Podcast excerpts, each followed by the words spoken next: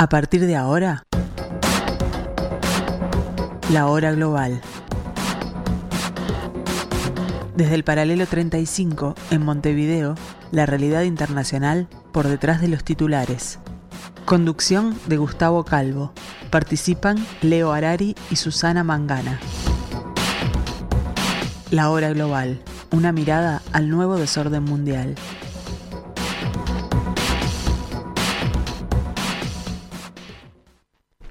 Muy buenas tardes amigos, bienvenidos a este eh, pedacito de la tarde de Radio Mundo. 1170M de vuestro dial, como ya escucharon. 1170M de vuestro dial, como tienen que recordar. La hora global comienza aquí, intentando hoy ver otra vez algunos aspectos de este nuevo giro del planeta.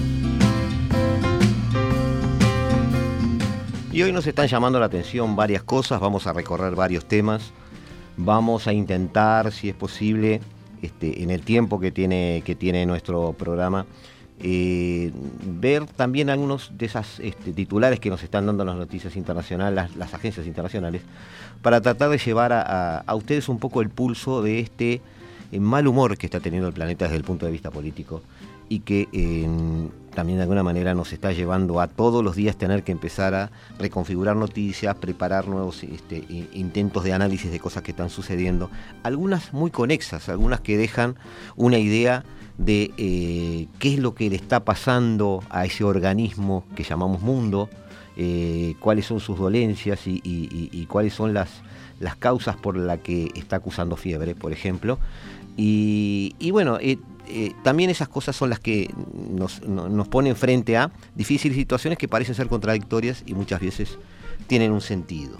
Eh, en este caso en particular, eh, vamos a hacer un pequeño comentario de entrada nomás sobre este, la próxima reunión del G7 que se va a, ser llevado a cabo este, en Japón, particularmente en un momento que los problemas a ese nivel este, son casi existenciales. Eh, los dos grandes temas de ese tipo de reunión obviamente van a ser la guerra de Ucrania y las relaciones con China. Este, se espera que el presidente Joe Biden, presente en la reunión, volverá luego a Washington para negociar este, con la oposición seguramente la suspensión del techo de la deuda, que es un tema interno que va a terminar pautando también eh, la previa a las, eh, el inicio de las elecciones primarias en Estados Unidos. Eh, ya llegó él, llegó hoy a Japón, llegó este jueves, participará en esta cumbre, eh, donde como sabemos están las siete este, países, las siete potencias industriales. Se había sumado Rusia en algún momento, haciendo un, armando un provisorio G8 que obviamente después, no por Ucrania, sino por otras causas, terminó diluyéndose. Eh, Biden llegó, un día lluvioso, le siguieron varios miembros de la comitiva, sobre todo quien ha articulado esta nueva política exterior, este Anthony Blinken, basado en eh, valores, eh, en un entorno de un sistema o un orden mundial basado en reglas. Ese es el eslogan y es el que llevan a todos lados y nosotros ya hemos, de alguna manera, explicado que mm, la realidad no es tan así, que el sistema basado en reglas es el sistema que quiere persistir, que las reglas son respetadas en la medida que este, sigan siendo un sostenimiento de, la arquitectura de poder que hoy maneja el planeta y que los cambios, aún dentro de las reglas, porque los cambios están sucediendo dentro de las reglas, eh, no están siendo aceptadas por Estados Unidos tampoco. Otro, otro aspecto importante es la primera parte de mi frase, es decir, cambiar a un sistema de relaciones basado en valores. Allí tenemos un problema eh, bastante diferente, pero bastante más profundo. Estamos no estamos hablando de cuando Biden habla o Blinken habla o incluso podemos escuchar a Scholz o el propio Macron o Sánchez, eh, de valores, corremos el peligro de estar corriendo eh, el, eje de lo que estamos este, discutiendo, validando o condenando. Eh, quienes ven en un sentido un poco crítico la política del Occidente en este momento de la historia, yo soy uno de ellos, eh, no porque crea que Occidente va a desaparecer, ni que sea el demonio, ni nada de eso, sino que simplemente está llevando una política inadecuada, este, que va a llevar a un fin inadecuado y que no es lo adecuado para este planeta en el cual yo también vivo. Se trata de eso. Vayan, siendo al punto, eh, cuando se habla de eso, no se quiere decir que estemos criticando los valores o manejando otro esquema de valores. Yo me siento un ser occidental perteneciente a un eh, país que nació y creció como país, eh, y también como nación, hay que verlo, a, la, sombra de cierta cultura civilizatoria. Esa cultura civilizatoria tenía también sus ejes, sus cimientos, sus columnas, este, identitarias en algún momento relacionadas con bueno, religiones, con sistemas económicos y, también con eh, estructuras jurídicas. Básicamente era eso, sean Habsburgos o Borbones, sean este, sistemas liberales, los barcos ingleses igual estaban aquí, eh, las religiones hicieron su parte y nosotros somos el resultado de todo eso. Por lo tanto, me siento, cuando hablamos de valores, viviendo en el lugar donde los valores occidentales son los que yo interpreto que son adecuados. ¿Eso implica que eh, los demás valores no tengan su lugar bajo el sol? No, por supuesto que no, y ahí está un poco el detalle. Pero hay un problema cuando Blinken dice que ese sistema de valores es la mesa sobre la que se sientan para hablar con los demás, para los que no comparten sus valores, porque lo que está diciendo entonces es que el nivel de aceptación, la línea roja, el, boleto de integrarse al club implica que o aceptan esos valores o no son parte del club. Eso no es lo que venía sucediendo hasta hace unos años. Lo que venía sucediendo hasta hace unos años es que Occidente mantenía una defensa de esos valores. Eh, eso le valió expandirse porque los valores eran aceptados aquel concepto de hegemonía que tiene, tiene su, rasgo marxista, sobre todo a través de Gramsci, en el sentido de que la hegemonía también es entendida como algo que es pacíficamente aceptado por quienes son dominados por esa hegemonía.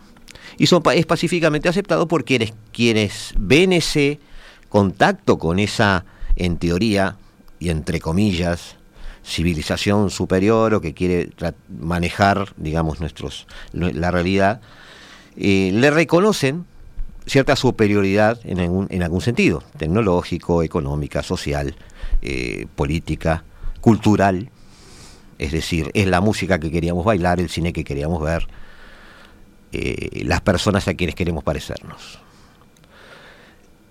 Esa hegemonía no implicaba que nosotros tuviéramos que prácticamente declarar una situación en la cual abandonemos nuestros valores por aceptar esos. Cuánto menos podía implicar, por ejemplo, eh, que entonces eh, Libia, Egipto, eh, el propio Irán en, momentos de, la antes del 79 de la presencia de ya de Persia y muchos otros países que muy lejos estaban de esos valores, sin embargo, no impedía que aceptaran esa hegemonía occidental en muchos de sus aspectos, la propia Turquía en muchos de sus este, aspectos cotidianos, eh, porque no se, les no se les estaba pidiendo que abandonaran la suya. Por lo tanto, lo que debemos concluir de la realidad cercana, de la historia reciente, como se dice ahora, es que eh, el eje del gobierno occidental, es decir, eh, la élite que vive cerca del Potomac, siempre entendió que el sistema, el orden mundial, estaba relacionado en un entendimiento entre países que comparten intereses, no valores. Porque si no nos explican 60, 70, 80 años de connivencia eh, a todo nivel, con muchos, incluso con nosotros los latinoamericanos. Por lo tanto, situar entonces el tema en un nuevo orden mundial basado en valores cierra puertas, no abre puertas. Implica, desde el punto de vista de la negociación, ubicarse en un lugar, muy difícil. Cuando yo pongo valores sobre la mesa, es muy posible que la persona con quien yo quiera hablar, con quien yo quiera dialogar, eh, se sienta se sienta que está siendo puesto en un lugar irreductible. Es decir, no, no, no, yo los valores no los puedo negociar.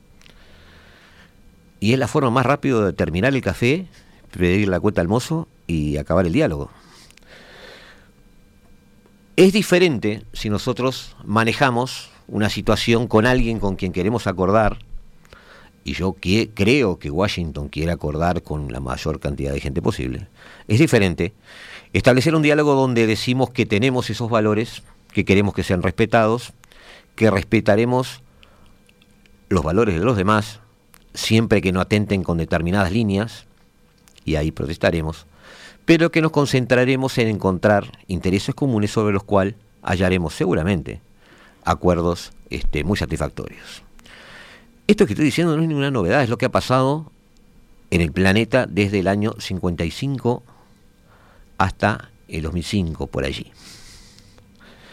Cuando eh, un recambio generacional de líderes a nivel mundial empezó a dejar vacío de contenido eh, el rubro estrategia, prospectiva, pienso en el futuro, todo eso se acabó, todo eso se vació, todo eso se transformó en una reunión semestral, bimensual, anual, entre una corte de burócratas que intentaban repetir y ampliar el dominio que ya habían heredado. Eh, quiero ser muy crítico en eso porque sigo compartiendo los valores, sigo pensando que estamos del lado correcto de la historia, pero es cierto que de esa manera eh, no tenemos las mejores herramientas para el diálogo.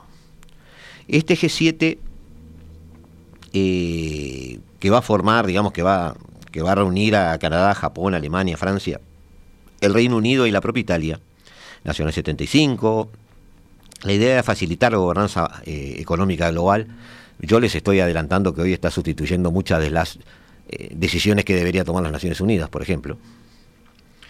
Hoy eh, la, pirámide de gobierno a nivel global es eh, los líderes occidentales por un lado, el G7, luego el G20, y desde otro punto de vista, eh, Beijing y, las reuniones bilaterales que pudiera armar Xi Jinping. ese es el gobierno que tiene el planeta en este momento. Em, ni China ni India son miembros aunque suman el 22% del PIB anual. O sea que de qué estamos hablando cuando hablamos de G7. Eh, esto unido a la más, a la, existencia, como les decía, de otros foros como el G20, me da una estructura parlamentaria casi, digamos, de un gobierno mundial.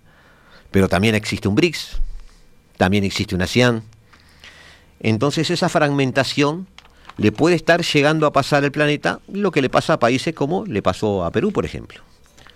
La fragmentación es peor que la polarización, recordémoslo, amigos, y tiene peores consecuencias. Sin embargo, la, invasión de Ucrania sí le dio contenido a este tipo de reuniones, pero el contenido no deseado.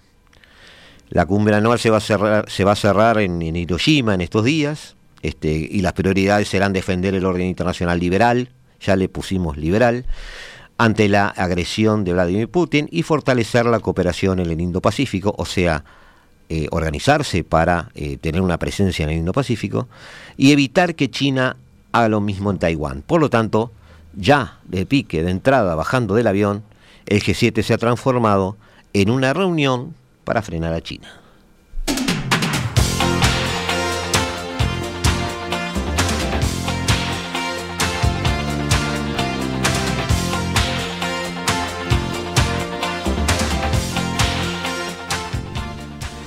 con la presencia de Oscar acá en estudios. Este, bueno, nos vamos a, dos minutos de, descanso, digamos así, y nosotros en dos o tres minutos eh, estamos con ustedes. No se vayan, que seguimos aquí en la hora global.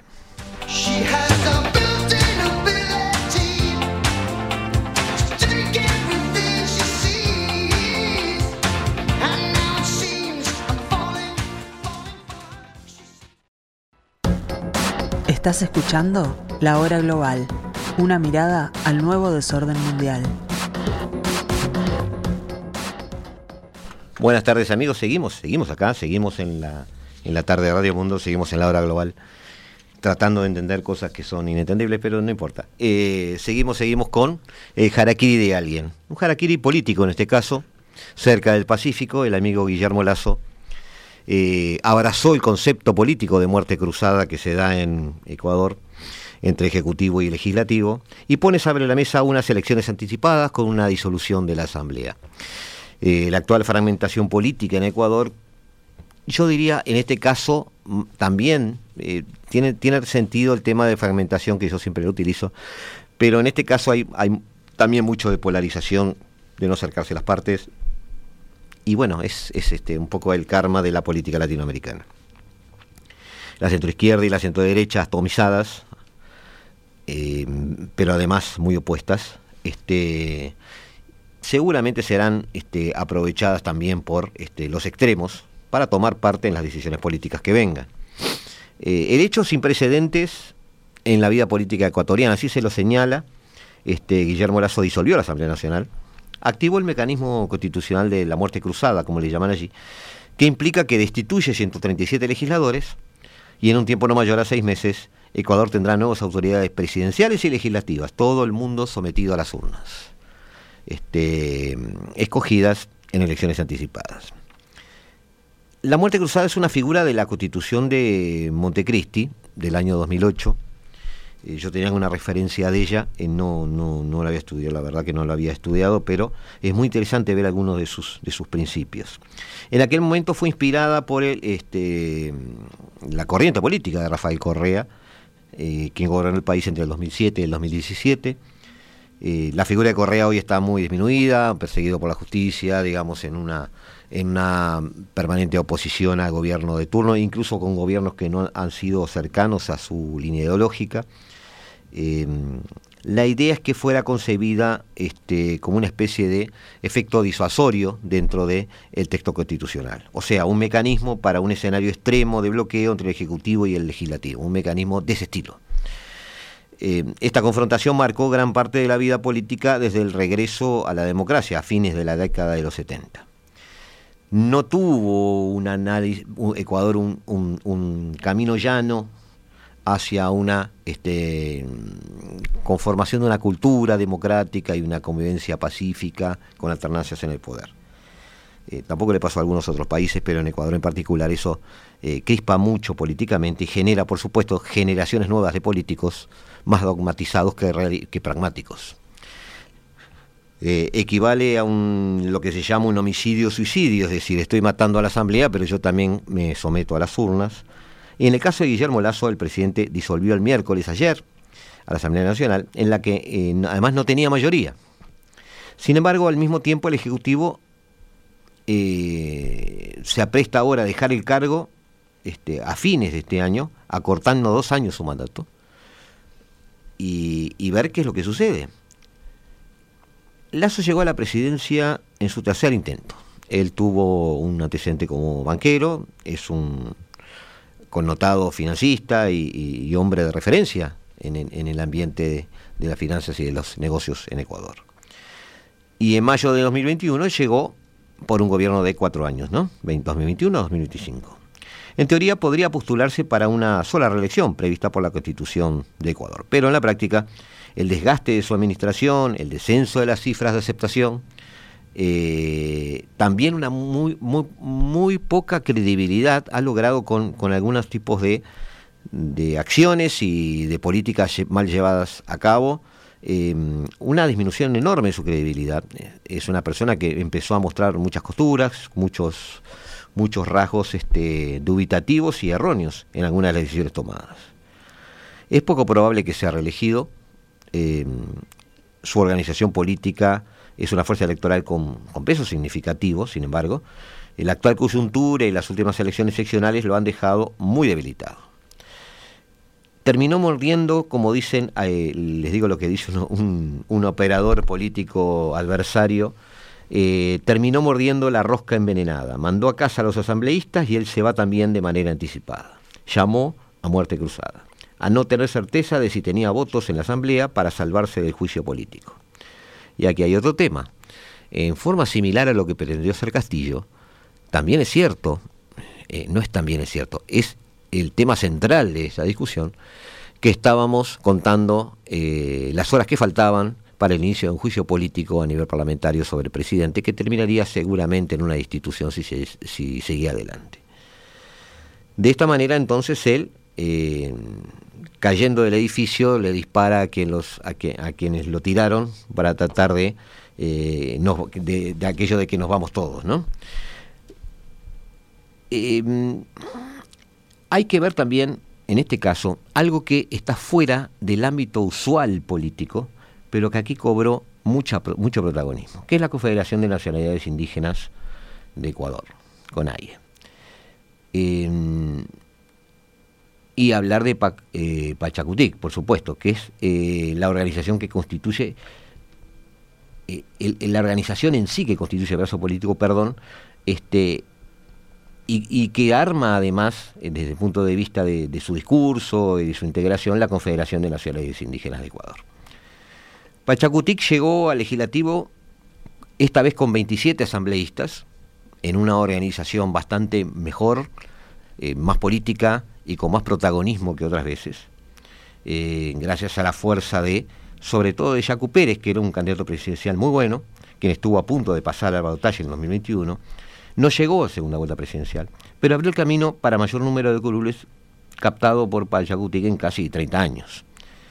Se dividió en dos tendencias frente al juicio político contra Lazo, cosa que en definitiva eh, ralentizó todo este proceso. Si hubiera mantenido una cierta unidad, de una forma u otra esto ya hubiera terminado. El ala más radical, leal al líder indígena que preside la CONAIE, eh, Leónidas Isá, planteaba la censura y destitución de Lazo directamente. En cambio, el ala mestiza de Pachacutic, que reunió 11 votos para bloquear la censura y destitución del presidente, planteó un dilema dentro de la propia congregación. Jacu Pérez, figura moderada del partido y quien le permitió tener la representación alcanzada en la Asamblea, saltó del partido por desacuerdo con el radicalismo indígena de Leónidas Isá, quien está más eh, necesitado de tener el cadáver político de Lazo frente a él que de armar una estructura de poder que le permita gobernar en el próximo gobierno.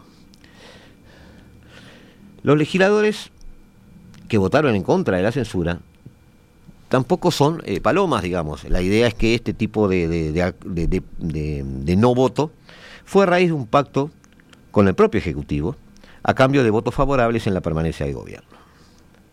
aparentemente Lazo habría recibido pedidos y extorsiones infinitas por parte de los asambleístas. El partido de Rafael Correa, fuera del juego, pero muy dentro del fuego, Revolución Ciudadana, tiene unas condiciones favorables ahora en unas elecciones anticipadas. No solo acaba de salir triunfante en elecciones seccionales debido a su continua militancia, debido a haber tomado las calles junto a los indígenas, cuando captó principales alcaldías y prefecturas. También capitalizó el descontento popular frente a la pobreza y la inseguridad, logrando convencer a los electores en la jornada de febrero votar en contra de las ocho preguntas de la consulta popular que impulsó el propio Lazo. De esas preguntas, seis eran sobre políticas para gestionar la crisis de seguridad. Eh, la más importante de ellas buscaba posibilitar la extradición de ecuatorianos requeridos por la justicia de terceros países por delitos vinculados al crimen organizado. Esto obliga a otras alternativas electorales a generar espacios de coalición. En las elecciones de febrero el correísmo, quizás también asustado con este tipo de políticas que podían afectar a su propio líder, prófugo de la justicia, eh, también ganó la mayoría de puestos en el organismo estratégico que desarrolla los procesos para nombrar a las Cortes de Justicia, las autoridades de control, la Fiscalía y Contraloría. En un mensaje en las redes sociales, el propio Rafael Correa criticó el argumento de grave conmoción política interna invocado por Lazo para recurrir a la muerte cruzada. Lo que Lazo hace es ilegal, decía Correa, obviamente no hay ninguna conmoción interna, tan solo no pudo comprar suficientes asambleístas para salvarse. En todo caso, es la gran oportunidad para librarnos de Lazo, de su gobierno y sus asambleístas de alquiler, y recuperar la patria, según terminó diciendo el propio Correa. Correa no puede ser candidato presidencial, para el futuro proceso electoral por tener una sentencia ejecutoria en su contra en relación con un caso de sobornos y pagos irregulares de contratistas privados. De acuerdo con la sentencia, los recursos habrían financiado gastos de campaña del grupo político de Correa. Eh, esto se está pareciendo un poco a Perú. Los nombres del futuro, candidato del Partido de Revolución Ciudadana para los presidenciales, ya se barajan. Mientras tanto, la centroizquierda y la centroderecha se atomizan permanentemente con grupos y subgrupos que surgen todos los días y con líderes que aparecen en radio y televisión, presentándose y diciendo qué son, de dónde vienen y qué es lo que quieren. De la actual fragmentación política hay un ganador aparente y sería el movimiento que dirige el propio Correa el que mantiene cierta cohesión desde la oposición, con un núcleo duro de cerca del 20% de los votantes que permanece allí impávido.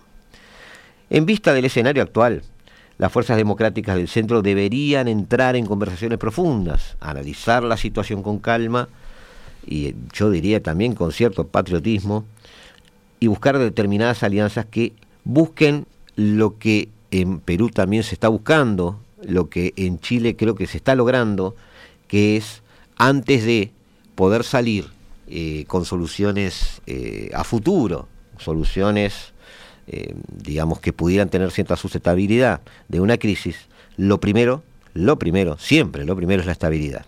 En este caso, no, se está este, sabiendo si se puede llegar a ella. Sí es cierto que las revueltas populares han cesado, sí es cierto que se vive una cierta calma en la mayor parte de Ecuador, sí es cierto que esta muerte cruzada va a cambiar un poco el ánimo porque va a empezar a sentirse una este, especie de curiosidad hacia el futuro, a ver cómo se termina en diciembre y eh, la espera de que pueda venir algo mejor. A diferencia de las situaciones que estábamos la semana pasada, donde parecía que todo eh, se quemaba, todo se iba al diablo y que de alguna manera eh, se derrumbaba el, em, el edificio este, el edificio de gobierno de este país. Desde el punto de vista económico, y eso es alguna, una paradoja, sigue teniendo Ecuador un enorme potencial, es un país petrolero, es un país que tiene que sumar este, algún pienso al manejo eh, de la deuda que tiene con China, pero en definitiva es un país que tiene muchísimo para ganar, es un país que tiene en la medida de que logre eh, servir la mesa todos los domingos entre los partidos eh, que están este, bebiendo del poder y llegar a ciertos entendimientos y estrategias que logre este, por lo menos una cierta regularidad, alternancia en el poder y, no, no, dar tanto espacio, tanto protagonismo a muchos agitadores, que es lo que ha estado sucediendo hasta ahora, incluso, incluso a nivel de la prensa. Eh, lo querías hacer la mención amigos porque Ecuador nos va a tener ocupados algunos meses, porque no son ni buenas ni malas noticias, pero sí implican este, actividad implica preocupación, implica poca institucionalización, implica no saber qué es lo que va a pasar la semana que viene para muchos ecuatorianos. Y eh, desde el punto de vista de la eh, relación familiar entre estados latinoamericanos, es este, un integrante de la familia que se mete en líos. Eh, porque muchas veces hay que decirlo de esa manera. Ya volvemos con otro tema interesante. Desde el paralelo 35, la hora global.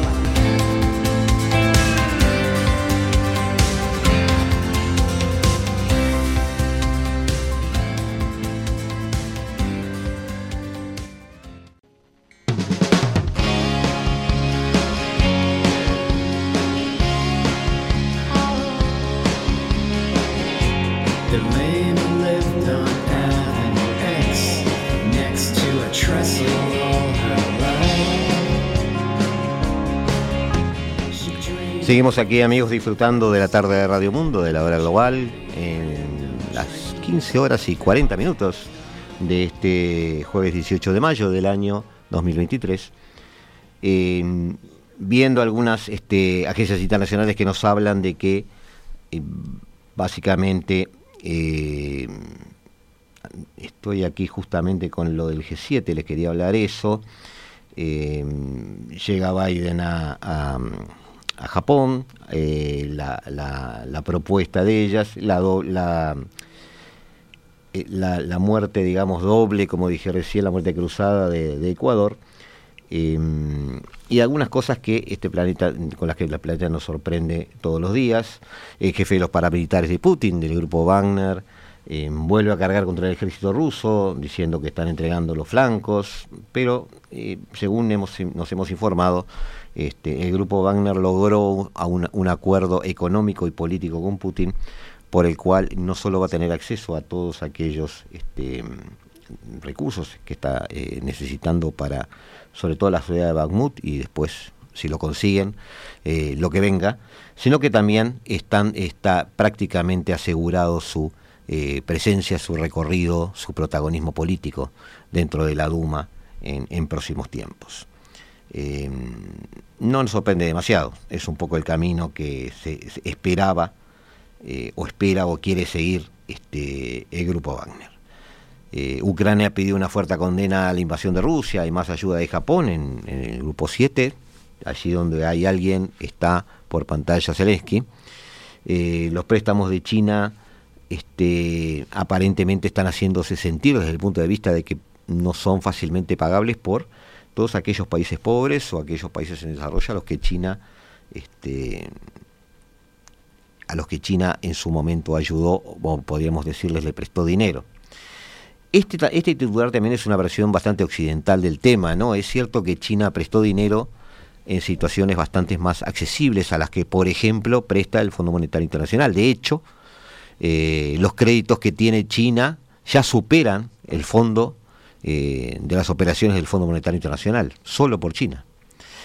Em, por lo tanto, se, se, concluye que los países prefieren pedirle a China que al Fondo Monetario Internacional, lo cual es cierto por dos razones. En primer lugar, China no tiene ningún tipo de exigencia, ni tipo de control este, financiero, ni seguimiento de tipo auditor con aquellos países que, con los cuales llega a acuerdos, simplemente presta y luego cobra. Y en segundo lugar, China está manejando tipos de interés tres o cuatro puntos más bajos que los que maneja el Fondo Monetario Internacional. Por lo tanto, aquellos préstamos que llamábamos preferenciales porque venían del FMI, este, terminan resultando caros a muchos países. No nos extrañemos entonces todo el acercamiento que ha tenido el gran deudor del FMI, que es Argentina, eh, con la élite de Beijing. Eh, hay una nueva aparición de Henry Kissinger en, los en los este en los titulares o en el protagonismo o en las entrevistas este, ha llegado a la conclusión de que Estados Unidos hará cualquier cosa para mantener a China a raya. Eh, Kissinger va a cumplir este 27 de mayo, hoy estamos a 18, o sea, este, nueve días más, 100 eh, años. Nadie vivo en este momento tiene más experiencia en asuntos internacionales que él es un hombre de referencia en las relaciones internacionales, primero como estudioso de la política del siglo XIX y luego como asesor de seguridad nacional y secretario de Estado de Richard Nixon en eh, momentos clave de la historia del siglo XX. Eh, según él, ambas partes, estamos hablando de Estados Unidos y China, se han convencido de que la otra representa un peligro estratégico, por lo tanto ya han tomado la decisión de que está sobre la mesa la posibilidad de una confrontación. Eh, Kissinger está alarmado por esa creciente competencia, eh, por además eh, la preeminencia tecnológica y económica de la propia China, y además, como nosotros también hemos dicho en algún momento, por el increíble la increíble cantidad de tiempo y recursos que le está consumiendo a Occidente la operación en Ucrania. Que más allá de que gane o pierda Rusia, fue una fabulosa operación distractiva desde el punto de vista de que hoy eh, Occidente ya debería estar hace 6, 7, 8, 9 meses eh, muy bien plantado en el Indo-Pacífico y de hecho no lo está. Esas cosas este, también son parte de la geopolítica y de la estrategia. En todo el mundo el equilibrio del poder y la base tecnológica de la guerra están cambiando rápidamente y los países eh, carecen de un, principio establecido sobre el que puedan establecerse un orden. Por lo tanto, es muy difícil coordinar una estrategia en el Indo-Pacífico eh, con fuerzas multinacionales. Eh, hay, estamos, según Kissinger, en una situación claramente muy similar a la anterior a la Primera Guerra Mundial. Muchas potencias discutiendo, mucho desorden, este, ninguna de las partes tiene mucho margen de concesión política y en la que cualquier alteración de equilibrio puede traer cierto tipo de eh, consecuencias desastrosas. creemos eh, que sí, que es un momento bisagra, creemos que es un momento muy dificultoso. También creemos que eh, no es necesario que arda todo el bosque para que ordenemos árboles y creemos que no va a suceder. Pero les dejamos esta, esta, esta, esta este, reflexión de Kissinger. Habla un poco de cultura, como yo les dije recién, hoy más temprano. si lograran una superioridad realmente utilizable la llevaría al punto de imponer la cultura china, por ejemplo, China pretendería dominar y bueno, impondría su cultura como pretendió Occidente. Eh, esas son preguntas que se pueden hacer. Este, China está intentando desempeñar un papel global, pero el tema es, haciendo eso, se termina convirtiendo en eso que critiqué hoy más temprano, es decir, con alguien que pretende imponer más que llegar a acuerdos o entendimientos. Vamos a ver, vamos a verlo amigos, en dos minutos más nos volvemos a ver eh, y volvemos para la recta final de este programa de La Hora Global.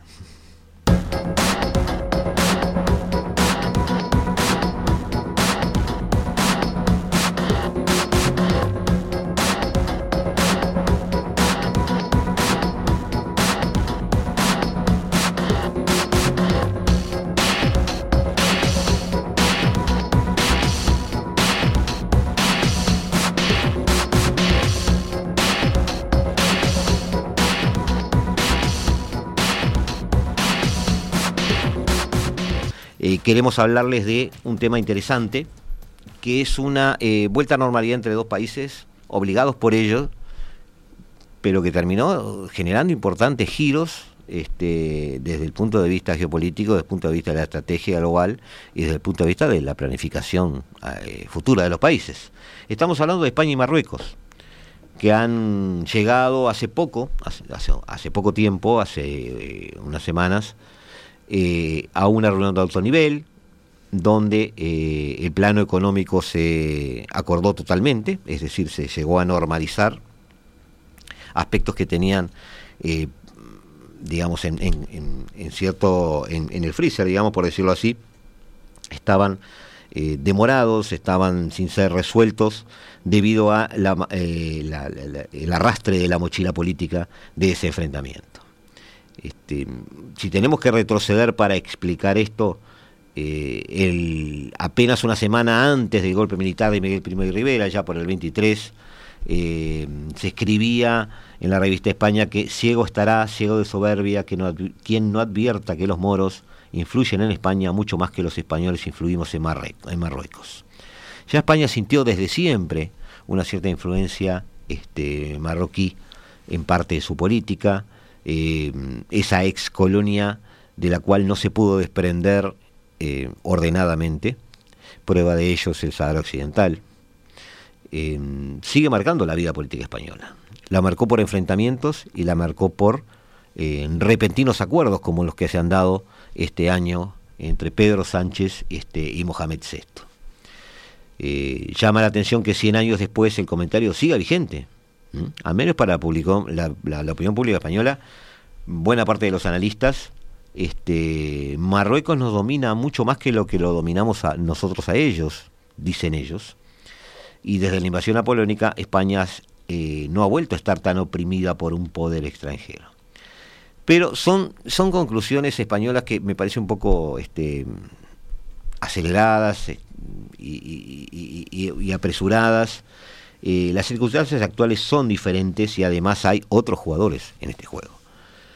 Eh, la impresión de que España es, eh, de, perdón, la impresión en España de que Marruecos marca la agenda, transcurrido ya hasta altura un año desde que Pedro Sánchez le escribiese a Mohamed VI expresando el adverbio su preferencia por la solución preconizada por Marruecos para resolver el conflicto occidental. Prueba de ello fue el voto del pasado enero de los 17 eurodiputados socialistas españoles en contra de la resolución crítica debatida por el Parlamento Europeo sobre la política de Naciones Unidas eh, para la iniciativa de la autonomía del Sahara. Distaba asimismo del reconocimiento de la marroquinidad del Sahara expresada por el presidente de Estados Unidos Donald Trump al final de su mandato en diciembre del 2020. La carta era el resultado de más de un año de desencuentros entre España y Marruecos. De un lado estaban las actuaciones consideradas injuriosas por Marruecos, como el internamiento en España por razones humanitarias del líder del Frente del Polisario, es decir, el movimiento este, de resistencia del Sahara Occidental contra Marruecos, que no solo fue internado en España, este, por, dicen aquí, por supuesto, dicen en España que por este, razones humanitarias, sino que Brahim Gali además este, salteó controles sanitarios, ha quejado gravemente de COVID-19, con pasaporte falso, con otro nombre, todo muy feo, muy desprolijo desde el punto de vista eh, de los marroquíes.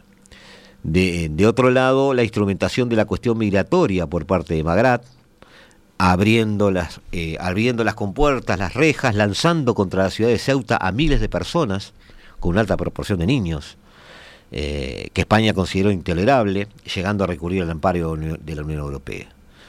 Eh, el tono y la prensa y los medios en los dos países elevó sus decibeles muy por arriba de los peores momentos anteriores. La agencia oficial de la prensa marroquí, la MAP, eh, calificó de suicida caminar con quienes no son leales, son hipócritas, mentirosos, que te dan una puñalada por la espalda a la primera de cambio. A lo largo de este tiempo de desencuentros, sin embargo, Marruecos no cesó de lanzar advertencias al gobierno español. En una declaración de mayo del 2021, en víspera de la comparecencia de Gali ante la justicia española por un juicio montado por los servicios secretos marroquíes seguramente, por acusaciones de Frente Polisario, 30 años antes, se insistía en que la crisis no estaba ligada a un hombre, sino que mostraba la ruptura de la confrancia entre socios, que no era un problema de Mohamed o de Sánchez, exigiendo a España una clarificación sin ambigüedades de su posición en el asunto del Sahara. Para ellos, para Marruecos, para Rabat, una causa sagrada. Un mes después, el Tribunal General de, la Unión Europea estimó el recurso del Frente Polisario contra los acuerdos agrícolas y pesqueros de la Unión con Marruecos por entender que se firmaron sin la aprobación de Polisario, reconocido como representante, representante del pueblo saharaui. Marruecos, por boca de una fuente de su Ministerio de Relaciones Exteriores, vio el fallo eh, como algo político, algo sin argumentos, algo sin ninguna base sustancial, y expresó su confianza en que, como en otras ocasiones anteriores en las que España influyó en favor de su vecino, la decisión sería recurrida y de alguna forma invalidada. Argelia entró en escena anunciando el 31 de octubre del 2021, para echar más leña al fuego, el gasoducto que une sus yacimientos eh, con tarifa atravesando Marruecos y del que este país se beneficiaba, relacionando o no relacionado, perdón, o no con esta noticia, además tres argelinos morían en bombardeo por aviones marroquíes de unos camiones en la ruta de eh, Nokchot o Wala, en territorio que el Polisario considera liberado en el Sahara y que obviamente los marroquíes consideran suyo. No será el único incidente de esta naturaleza, este, incrementando la, la escalada obviamente entre estos países. En ese marco, eh, mientras la presión marroquí sobre España no cesa, en diciembre de 2021, a pesar de que el ministro Álvarez hubiera dicho ante la Comisión de Exteriores del Senado que la crisis con Marruecos ha quedado atrás, un, un comunicado del Ministerio de Salud y Protección Social marroquí acusó a España de no cumplir con los protocolos sanitarios eh, contra el COVID-19, lo que supondría una amenaza para la población marroquí, poniendo en cuestión la permanencia de los vuelos a España desde territorio marroquí. Eh, la diplomacia española desempeñó entonces un resorte de peso en su discurso de recepción de cuerpo diplomático acreditado. Felipe VI hizo un gesto especial dirigido a Marruecos, con Marruecos, nuestros respectivos gobiernos, eh, bla, bla, bla, digamos, eh, tenemos relaciones sólidas, etc. Pero apenas un mes más tarde, con los gasoductos rusos cerrados, con Europa buscando desesperadamente petróleo, eh, la ministra marroquí de Transición y Energía, Leila reclamó la ayuda a España para garantizar la seguridad energética de su país.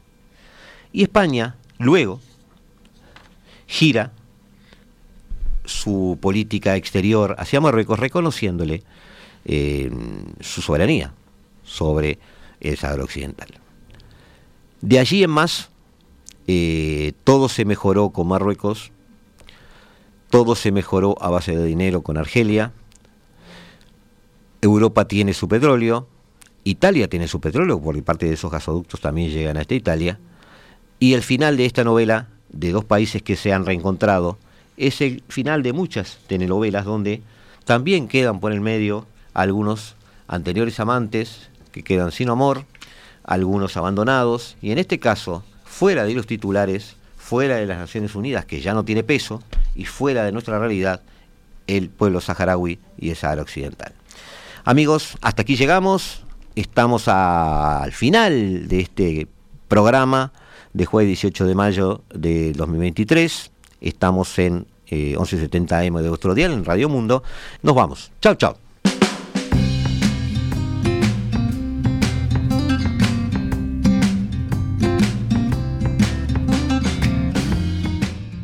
La hora global, martes y jueves a las 15 horas. Repite a las 21 horas.